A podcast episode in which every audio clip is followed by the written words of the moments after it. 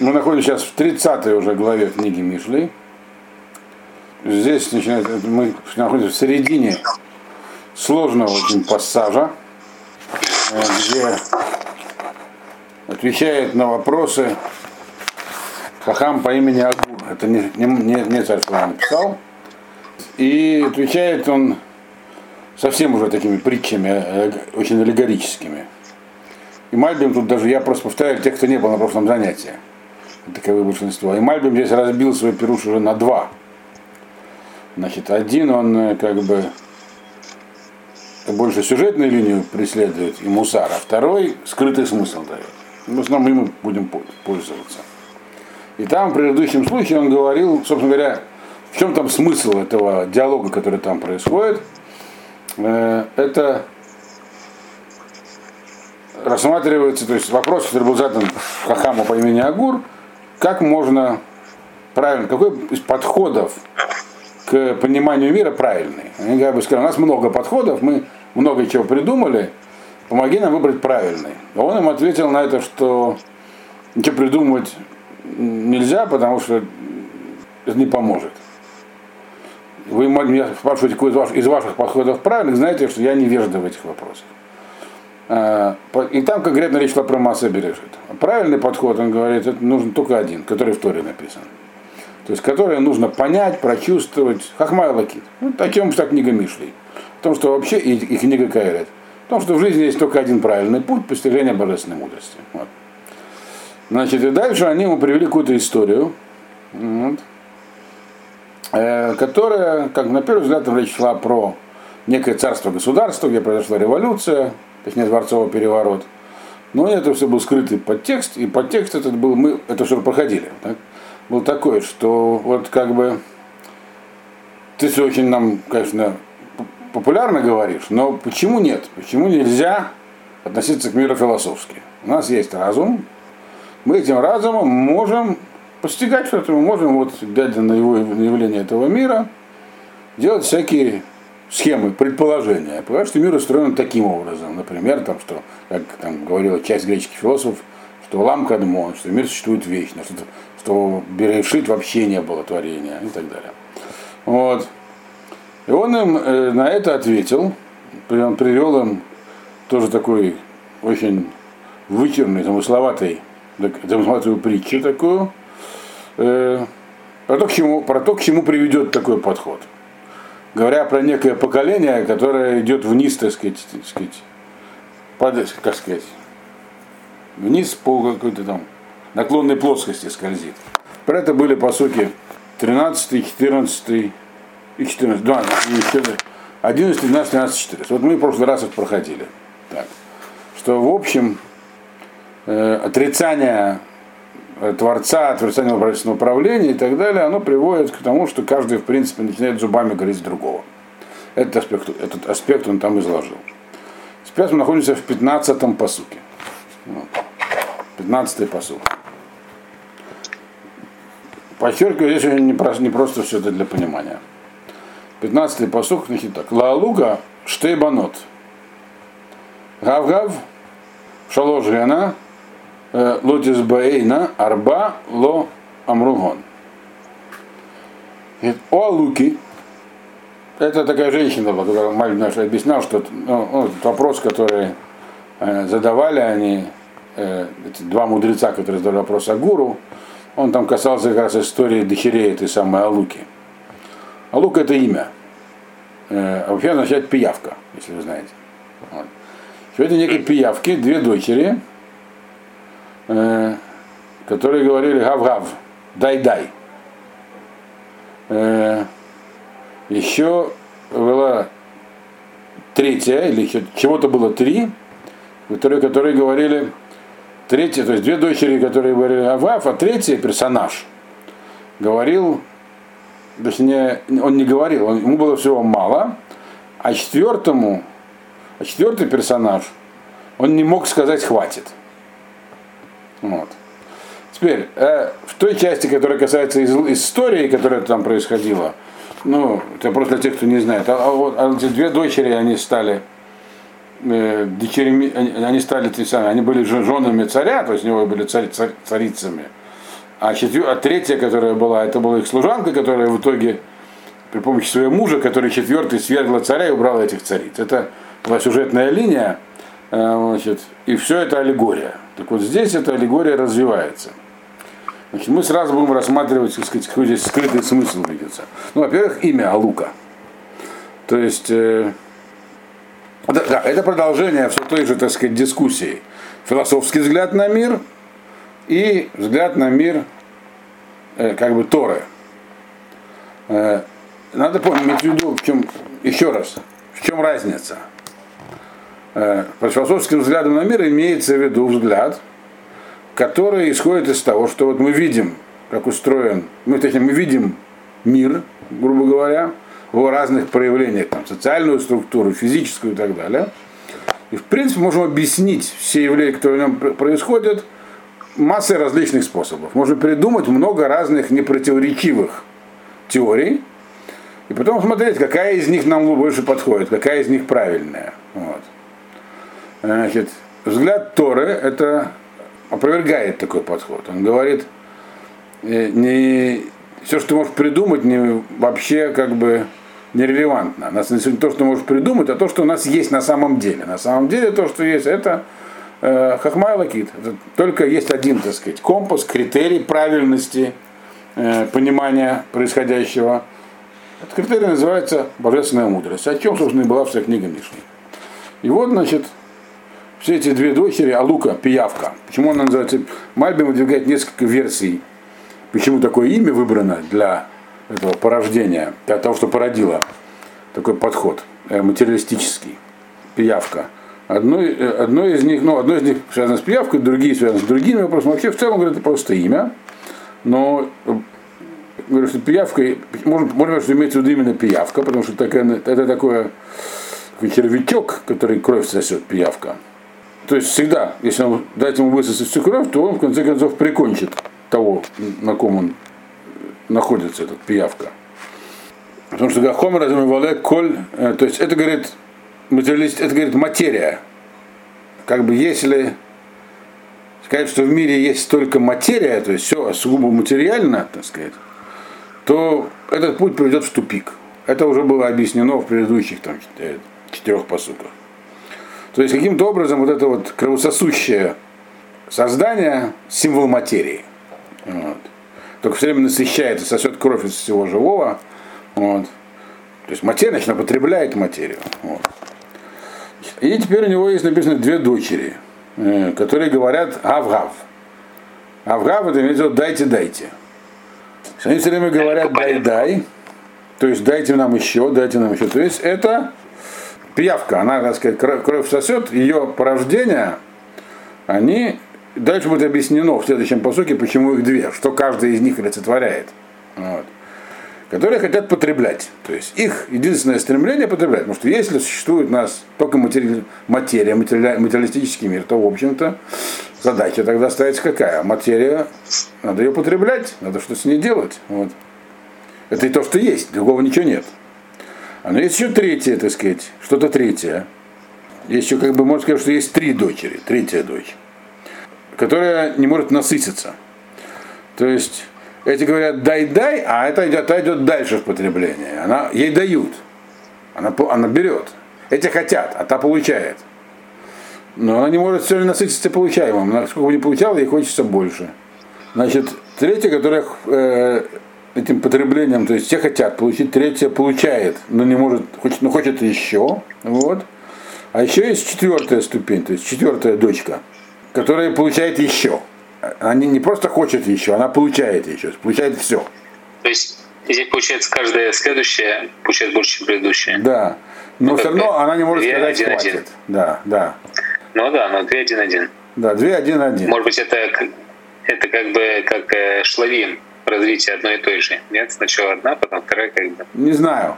Но по идее это, это, это так сказать, мы, дело в том, что вот этот э, процесс потребления, он двоякий, поэтому две дочери. А дальше это развивается по нарастающей. То есть, другими словами, здесь объясняется вот философский подход материалистический. Вот.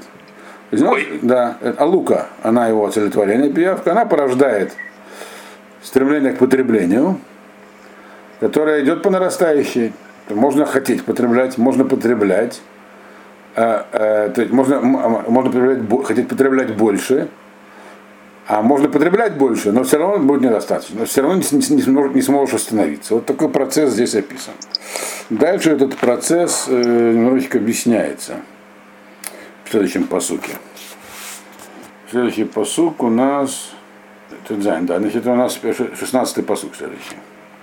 Шиоль в Оцар э, Рахам Эрец Лосава Маим в Эш Ло Амра Гон. Тут совсем непросто. Значит, ну, там, преисподняя, да, не знаю, как сказать. И Оцеррахам это не, не, некоторые переводят это как остановка плодоношения, то есть как бы не прекращение фертильности. Но Мальбим по-другому это понимает. Он говорит, что вот эти вот две первых дочери, эти пиявки, они называются Шиоль Воцарехам, которые говорят дайте, дайте. Ну, Шиоль это, это как бы недостаток чего то есть там, тут, где оказывается, как место наказания. Он говорит, седмому бабы хомер. Само по себе понятие Шиоль это место, где делается нехорошо. То есть там есть, там ощущается отсутствие чего-то. Поэтому они все время говорят, дайте еще, дайте еще. Поэтому им нужно что-то что она находится там, там где чего-то нет, в Шиоле. А где, а Оцер Рехем, он имеет в виду это место, где правит э, Рехем. Э, Рехем, это, что такое Рехем? Это матка. матка. Да. То есть орган деторождения. Здесь Рахам. А? А здесь Рахам. Написано Рахам. Рахам да. это здесь. Да. Рахам здесь это существительный или глагол? По Мальбиму это все тот же Рехем. Вот Рахам, видимо, просто в смехуте Смехути это как бы как рахам, видимо, получается. Это хавая малида. Мирахма и даколь. То есть это то, что порождает все.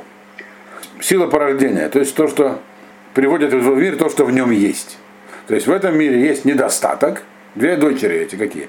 Недостаток и то, что восполняет недостаток.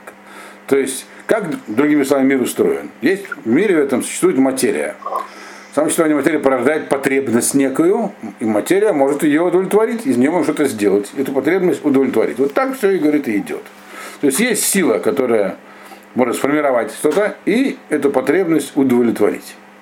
И так, собственно говоря, мир существует. Вот. И вот это вот, так сказать, то, что в мире есть, это две дочери Алуки.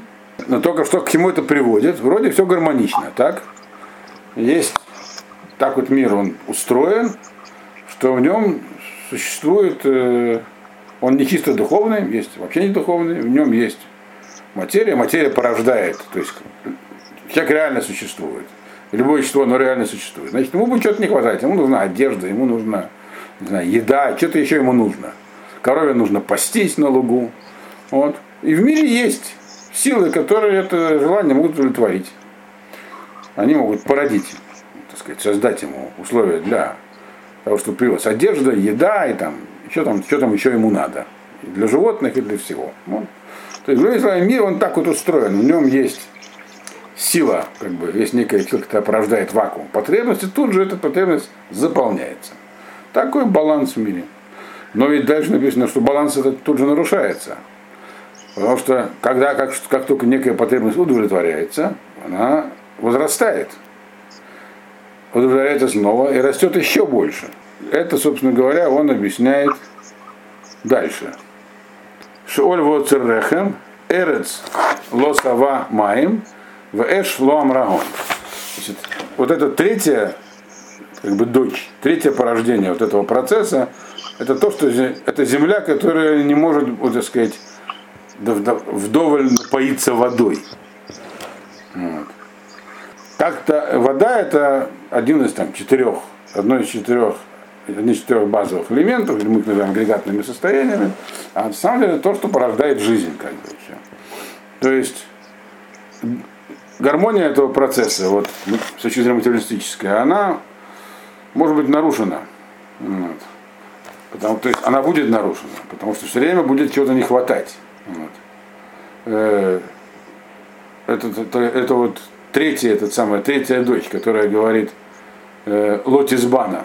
Что значит Лотисбана?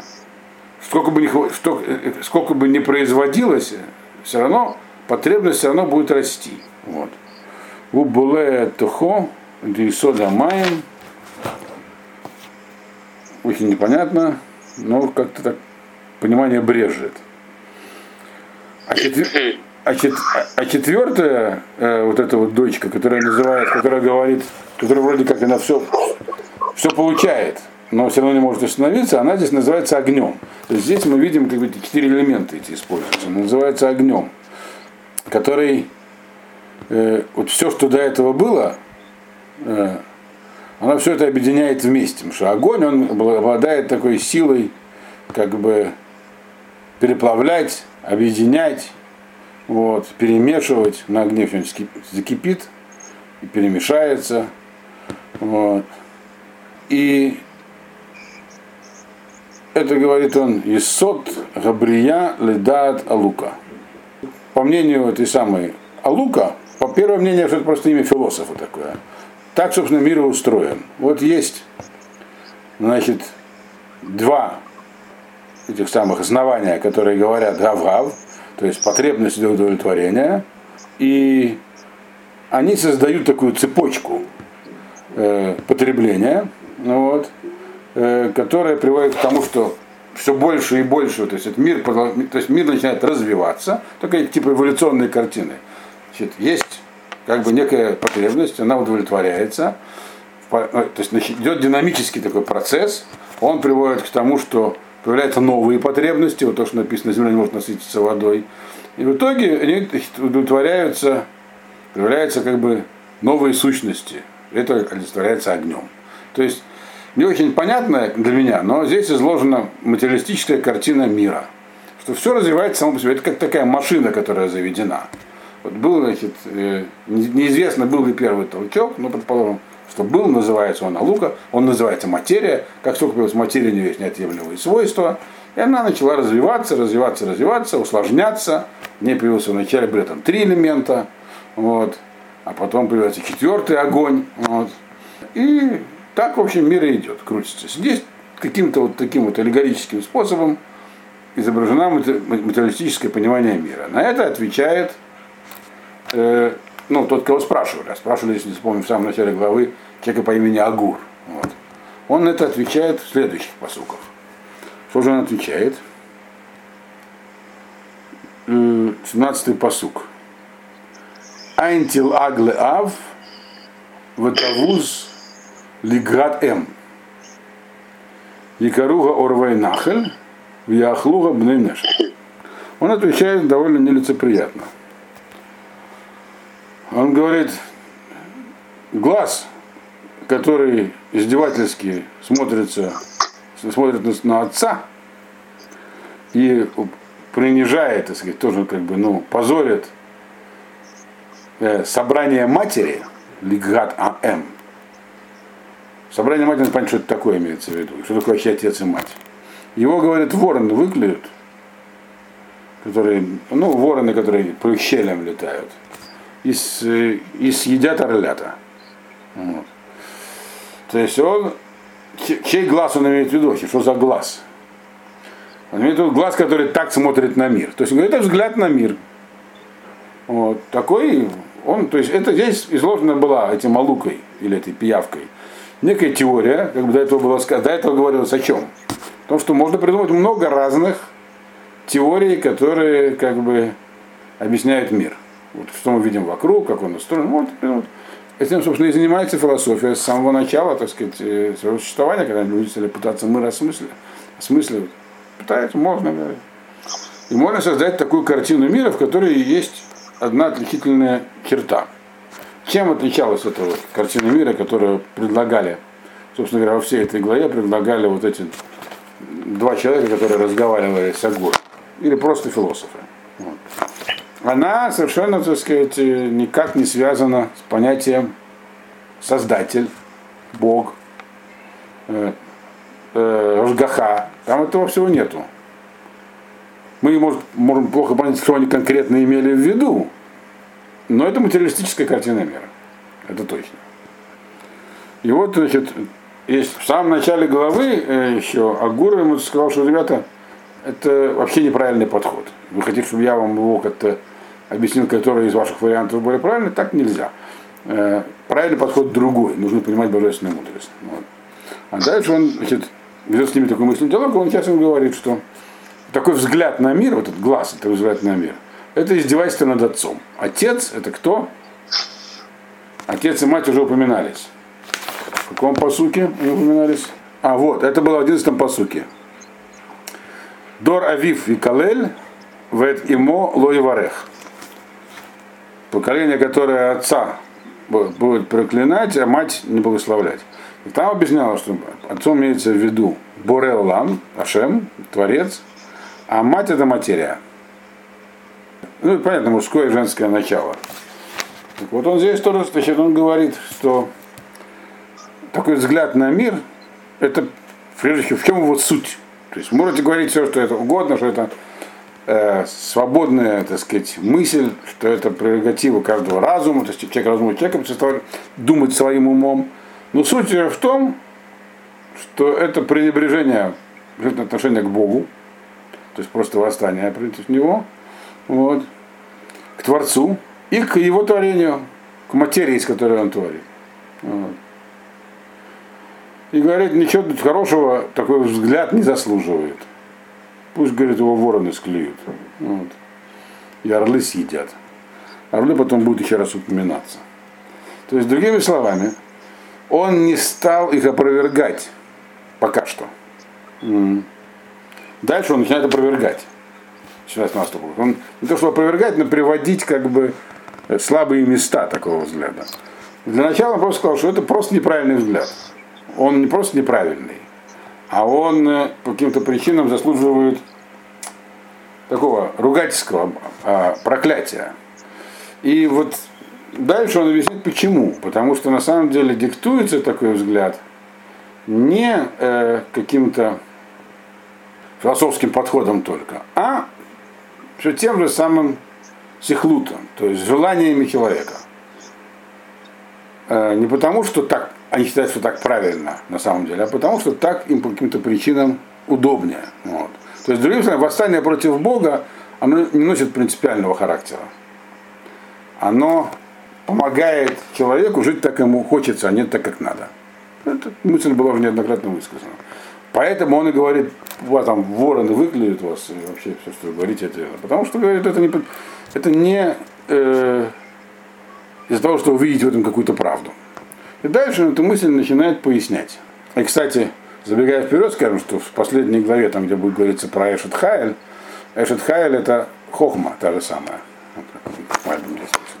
То есть здесь возвращается Мишля эти вот, хотя это уже не Мишля и Шломо, к тому же самому, тому же самому, говорит, если вы хотите уйти от руководства в виде хохмы, то есть божественного, божественной мудрости, то это все просто восстание, ецерара, желание потворствовать, потворствовать своим, так сказать, устремлениям, больше ничего. Вот. Это какой-то религиозный фанатизм. Все, мне это очень все не нравится. Ну что же могу поделать? Дело в том, что это не религиозный фанатизм. Это единственно правильный подход. Я вот на, на, на днях слушал... Говорит, что, говорит, что это единственный правильный подход, это религиозный. Есть полно серых, серых областей, где, где Тора и источники ничего не говорят. Они вот. ничего не говорят про устройство души и так далее. А может быть говорят, но я этого не знаю. Не знаю, может, может быть, это самое. Какое-то самое. Можете это потом вырезать, но, но философы э, задаются вопросами души и изучают их давным-давно раньше до иудаизма. Или они это взяли из иудаизма, это не было записано. Или они просто это сами умозрители. Я не знаю, что говорите по поводу, по поводу души. Мы здесь говорим сейчас несколько по другой. Сейчас, например, вопросами души занимается, но, но тут нету яцера. Это, чисто, это, вот. это умозрительно, умозрительное пытание умозрительно понять этот мир. Просто пытаться построить какие-то э, какие-то системы. Для этого человеку дан разум, чтобы им пользоваться. А вы говорите, это нужно... Не вы говорите, а вы говорите, что тут написано, что это нужно все отвергнуть, выкинуть в мусор. А этот кли, вот этот вот кли для анализа, его Нет, нужно положить в мусор. А зачем он тогда Либо я неправильно объяснил, либо меня неправильно поняли. Я зайду да, в общем, объяснение с другой стороны, что, может, вы поймете правильно. Вот. Недавно я слушал одну лекцию Джордана Петерсона опять. Вот. Где он объяснил? Джордана Петерсона. А, да, Джордан Петерсон. Вы, наверное, знаете, кто такой Джордан Петерсон. Конечно. Где он объяснял, в чем стоит суть постмодернизма. Ну, порождение Герберта Маркуза и прочих. Вот. Где он объяснял, говорит, что они в принципе исходят из того, что, и это говорит правильно, в общем-то, что мы, это их идея главная, что существует бесконечное количество способов объяснить этот мир. Бесконечное количество. И все они будут не против, не противоречивы. Да, это начало их, как бы, философии. Дальше делают, делают всякие шаги из этого, что в принципе получается нет ничего абсолютного, и человек не имеет никаких вообще имманентных свойств сам по себе, все это социальный конструкт, потому что можно, мир можно понимать как хочешь, можно по-разному понимать. Вот. Значит, и он говорит, что это ошибочно. Где, говорит, кроется их ошибка? Есть некие правила, ограничивающие, отсекающие массу этих пониманий. И он там эти правила пытается строить. Но у нас есть тоже, э, он, он их не может знать. Мы называем эти правила э, хахмой. То есть действительно человеческий разум в состоянии построить бесконечное количество э, философских конструкций строил. Неоплатоники с этими перипатетиками не сходятся. А всякие там еще есть мутазалиты, ашраи, а, ашара, как забыл, как называется, мусульманские течения. Много чего есть. Вот. По этому поводу Кажерет сказал, не надо, говорит, читать много книжек. Очень плохо будет. Да, это очень интересно. Да. Имеется в виду, не надо все эти, все, не надо в поисках истины рассматривать все системы, надо отсекать. Те, которые... А какой инструмент изучения? חכמה אלוקית. חכמה אלוקית это не отключение разума. Это ограничение выбора заранее нужно. То есть это инструмент, который позволяет отсекать то, что заранее неплодотворно, потому что их, их бесконечное количество. Вот. И об этом говорилось на протяжении всей книги Мишлей. Чуть в сторону отойдешь, попадешь на другую тропинку. חכמה אלוקית это инструмент, который требует, как бы оттачивает разум, чтобы выбрать тот путь, который нужен. И об этом сказал Агур им, когда они сказали ему, давай объясни нам, какая, какой взгляд на מעשה בראשית правильно. Он сказал, вы кого спрашиваете? Я в ваших делах не разбираюсь. Чтобы понять, какой взгляд правильно, нужно усвоить חכמה אלוקית. Другого пути нет. Усвоение חכמה אלוקית это не отключение разума. Если бы это было так просто, но мы бы три года не изучали Мишли. Очень трудно среди них пробраться. Вряд ли это можно назвать э, отключением разума. Это э, как раз обучение себя э, совершенно правильного выбора. Это очень сложно. Намного проще строить разные интересные теории. Вон там один американский военно-морской офицер, не самый удачливый, но все-таки служил на войне во флоте американском. Потом создал целое учение, как оно называется, саентология, Хобарт. Так? Полный бред, казалось бы. Но а оно не противоречиво, люди в него верят, деньги зарабатывают еще на нем. И много чего люди придумали. Как это, как это отсекать? Для этого есть только один путь, Хахмай Лакит. А где мы ее возьмем? Об этом была книга Мишли. Ее так просто не возьмешь нигде. Даже просто читая Тору ее не возьмешь. Мишли обучает, как, как, как, как ее усвоить. И дальше вот здесь вот он начинает нам, как бы, агур, свой ответ разворачивать. 18-й посук. Говорит, Шлаша эма не флуми мени, варба ло едатим. Есть, говорит, такие три вещи, которые для меня казались ну, совсем непостижимыми, такими странными, чудесными, так? И, и еще четвертое, которое я не, не знаю. Вот. Четыре я не знаю. Э, надо иметь в виду, что то, что он сейчас говорит, это не, не доказательство того, что тем, кто использует, так сказать, говорит, что можно использовать любую материальную схему построения, постро, как бы, объяснения мира, нужно выбить глаз. Это просто такие свидетельства со стороны, потому что нет, давар за муфет написано, нельзя доказать, э, так сказать, ничего, потому что касается божественной мудрости, ничего не доказывается, и невозможно это формализовать даже. Есть только косвенные, об этом мы читали столько лет книгу Мишли. Косвенные, так сказать, как бы притчи, направляющие разум в эту сторону. Вот он говорит такие вещи. Есть, говорит, три вещи, которые вот как бы они такие странные. И четвертое, которое еще более странное. Значит, а это именно что он имеет в виду?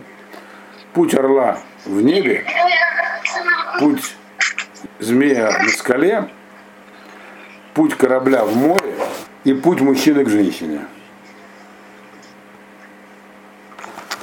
Что за путь такой? Вот. Что то, и, и он, видим, первые три объединяет в одну группу, а четвертый путь мужчины и женщины выделяет в отдельное что-то. Основное служит неким таким под, косвенным подтверждением его утверждения, что у него такой материалистический взгляд на мир неверный. Чем отличаются, что общего у первых трех? Кто скажет? Вот этот вот орел в небе, змеи на скале именно, на скале, а не в пыли. Э, и ну, корабль в море. Следов нет. Не оставляют следов. Следов не остается. Да, все три они, они не оставляют следов. То есть нечто, некий объект совершает некое разумное движение к чему-то, но мы не видим никаких последствий этого. Как будто не было этого ничего. Не последствий, а свидетельств. Свидетельств, да, свидетельств, совершенно верно, да. Вот, собственно говоря, Мальбим так и пишет. Вот. Мишурим шум рошем, он говорит. Они куда-то двигаются. Значит, ну что воздух, вода и прочее. Вот. А четвертая вещь это путь мужчины к женщине. Так почему-то он противопоставляется этим трем. Чтобы понять почему, надо прочитать еще один посук. Б Алма, что значит Б Алма? Алма это женщина. Алма, ну, Бухура. Это я понимаю. Молодая женщина. Да. А что значит Б? Ну его туда к ней влечет. Какая связь с предыдущим? Так лето когда должно быть? А? Не, Б Алма это имеется в виду. Прям Б. Ну, грамматики Мишли не будем придираться. Его путь к женщине. К чему это? Это, чтобы понять, нужно прочесть еще один посук. Кендера хиша менаэфет ахла умахата пига вамра ло палтявы. Ведь таков же путь женщины блудящей, блудницей. Так. Как бы съела, губы вытерла, сказала, я ничего не сделала, я не знал, я ничего, ничего не было. То есть женщина, которая как бы гуляет, блудит, она как орел, корабль и кто там еще у нас был? Змей. Все это, каждое сравнение имеет смысл отдельный. Вот. Она, то есть, в принципе, он говорит, возможно, так сказать, возможны разные отношения между мужчинами и женщинами. Могут быть нормальным путем, нормальная ситуация должна быть такая же, как у орла там, и прочих этих, которые летают, ездят, плавают и ползут, не оставляя следов. Люди тоже так могут.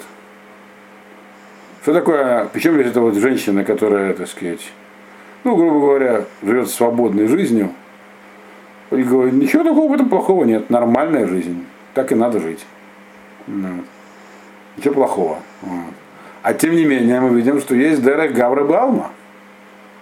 То есть люди каким-то образом стремятся, то есть без последствий не хотят жить. Хотят создавать семью, рожать детей. Вот какой здесь смысл. То есть вроде бы, как мы видим в природе, естественным образом, многие процессы происходят очень естественно, проходят бесследно, и это нормально. А вот есть такой, например, процесс, в качестве примера он приводит процесс. Деры Гавра Балма. Почему человеку нужен зевук, почему, он, почему нужны дети, зачем? Откуда это стремление появляется? Вот это было, как э, товарищ Калантая предлагала, стакан воды и все. А мы видим, что это не так.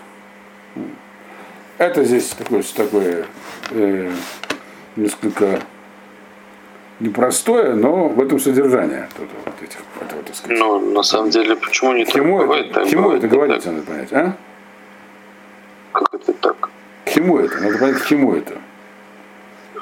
Э, то есть... Это как-то очень притянуто. Ну, смотрите, притянуто, не притянуто, сейчас к чему, например, к чему, это он, к чему это он говорит.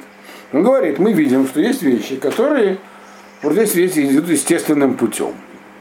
А вот тут вдруг какая-то вещь в том же, так сказать, аспекте, то есть отношения между людьми, она вдруг происходит каким-то другим путем. Откуда у людей берутся такие стремления? Можно жить по-простому, можно летать как орел, вот. Или постигли земля, кому что больше нравится. Не оставляй без последствий, без следов. Почему люди себя обременяют вот такими странными вещами, как семья, дети и прочее? Это говорит ясно, что здесь есть божественное вмешательство. А только, только, только так это можно объяснить. Что так было. Это внесено, потому что могло этого не быть. Мы видим, что и в модели, в человеческих отношениях есть другая модель отношений. А тем не менее, мы видим, что это существует. Вот это стремление непонятное, такое вот, существующее у всех. Вот. Это первый пример, который он привел. Значит, э, дальше он приводит еще один пример. Э, это начиная с 21-го посука. Э, Но, ну, может быть, я не знаю, пройдем дальше или хватит на сегодня? Какие будут мнения? Народ. Дальше. Дальше пойдем. Пошли дальше. 21 посук. Тахат шалош рагза эрец, в тахат арба. Только что просыпался, я вам Лотухаль сет. Тахат эвет кием лох, венаваль киизба лохем, витахат снуа китиваэль, вешевха китираш гвирта. Ну, давайте разберем вот этот кусок. Значит, это уже его критический разбор философии, с которой он спорит. Значит, три вещи говорит. Земля дрожит от них. А еще есть четыре, четвертая или четыре, которые не может вынести. То есть четвертая она, то есть есть некий, опять тот же принцип, есть какие-то три, еще четвертая, которая выделяется из них. Вот. Ну, вначале переведем по-простому, что здесь имеется в виду. То, что как бы противно земле, это когда раб становится царем, когда подлец э, живет в сытости, насыщен хлебом, дословно, насыщается хлебом, и когда так сказать, вступает в брак с той, кого ненавидят. Вот. Это три вещи. А четвертое, это когда служанка наследует э, госпоже. И вся эта, как бы, ну, внешняя канва этой, этих четырех вещей, она соответствует той истории, которая там была рассказана в начале по поводу всей этой дворцового переворота и прочее. Мы это оставляем за, за рамками и разбираем только вот то, что написал Армальбин в, в своем этом перуше, который называется Дерех Гамускаль. Внутренний смысл этого.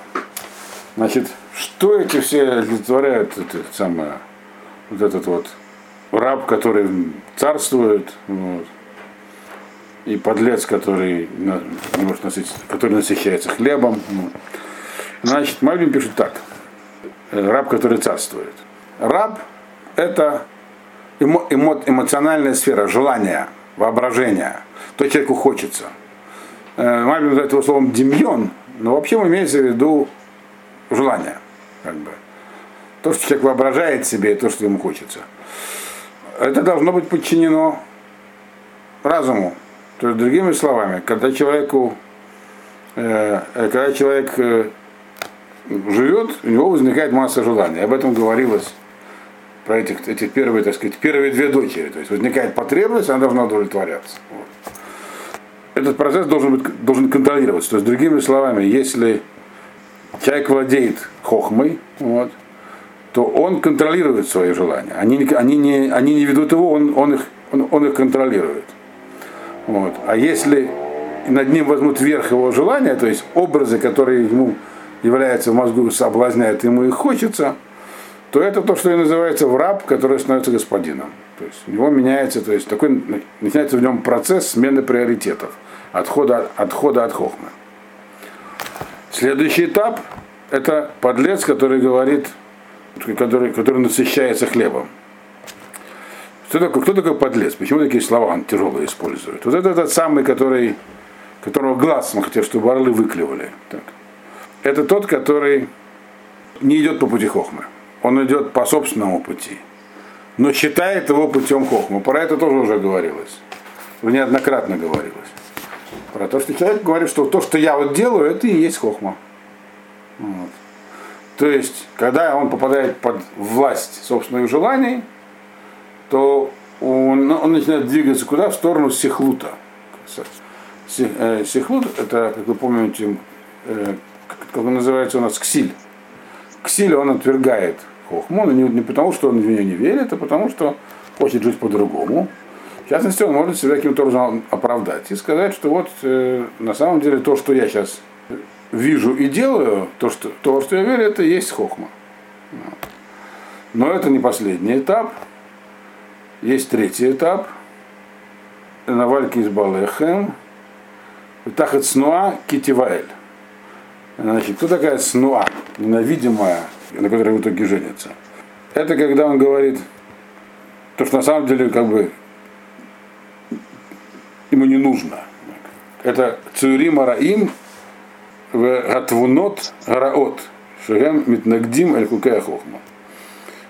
Когда человек начинает руководствоваться, то есть когда он идет по этому пути, им начинают овладевать уже другие всякие эмоции. Он не живет в мире с собой, в нем возникает внутри масса противоречий, он сходит с судьбой, потому вот эти вот много разных путей, они, их трудно, из них, среди них трудно выбирать. Они его тянут в разные стороны. И какой-то он в итоге выберет. Как бы, он как бы на него, э, это как сравнивается с женитьбой на какой-то женщине. Но выберет он не тот, который изначально хотел выбрать, а выберет каким-то случайным образом, а тот, которым даже не думал, который не собирался выбирать. Вот. И в итоге получится, что шифха китераж гверта. То есть служанка унаследует госпожу, госпоже. Кто такая служанка, кто такая госпожа? Вот этот человек, он как бы выбирает некий путь философский. Вот. А философия, как наука, она должна быть служанкой у Хохмы. Она, это вспомогательная дисциплина, то, что Рапруин говорил. Она помогает мыслить, она помогает разбираться в чем-то, но она должна быть подчинена вот этому, то, что я в самом начале говорил. Она должна быть а ограничена. Что значит снуа киснуа китибель, что значит? Знаете, Баэль это когда в итоге он выберет какой-то, так сказать, жизненный путь, как э, ну, осмысление мира, которое вообще-то ничем его вначале не привлекало. Он будет выбирать среди массы вариантов, и какой на чем-то остановится. Не то, к чему его влекло. То есть человек как бы искал правду, хохму, ушел в сторону своих желаний, поэтому немного ее исказил. Вот, и сказал, что это и есть правда. И в итоге он окажется, так сказать, грубо говоря, обвенчан с какой-то ложной теорией, которая до этого могла бы понимать, что она ложная. С ложным э, пониманием жизни. Вот. И в итоге это окажется таким образом, что вот э, то, что является на самом деле второстепенным, все эти, всякое любое философское познание, оно полезно, как второстепенное, вспомогательное, оно окажется во главе, главным у, него. Это, так сказать, нападение на философию. То есть попросту оставить Тура Дашем э, э, и которое как бы Кубелет пишет э, Мальбин, то, что он воспринимается от Бога. Вот. Какие-то философские взгляды усвоит, вот, которые порождены человеческим разумом. А это, а это служанка. То, что, то, что разум – это вещь полезная. Вот. Но оно должно находиться под, как бы, должно быть ограничено рамками божественной хохмы. А он наоборот – Божественный Хохма отвинет в сторону и вот некую такую умозрительную, умозрительное представление сделать главным. Собственно говоря, это и есть вся философия. Так отвечает Агур на заданные ему вопросы по поводу того, почему, нам, почему не воспринимать мир такой, какой он есть, своим разумом. Того, говорит, неизбежно сделать второстепенное главным, а главное пропадет. И этот процесс он написал. Все, на сегодня хватит.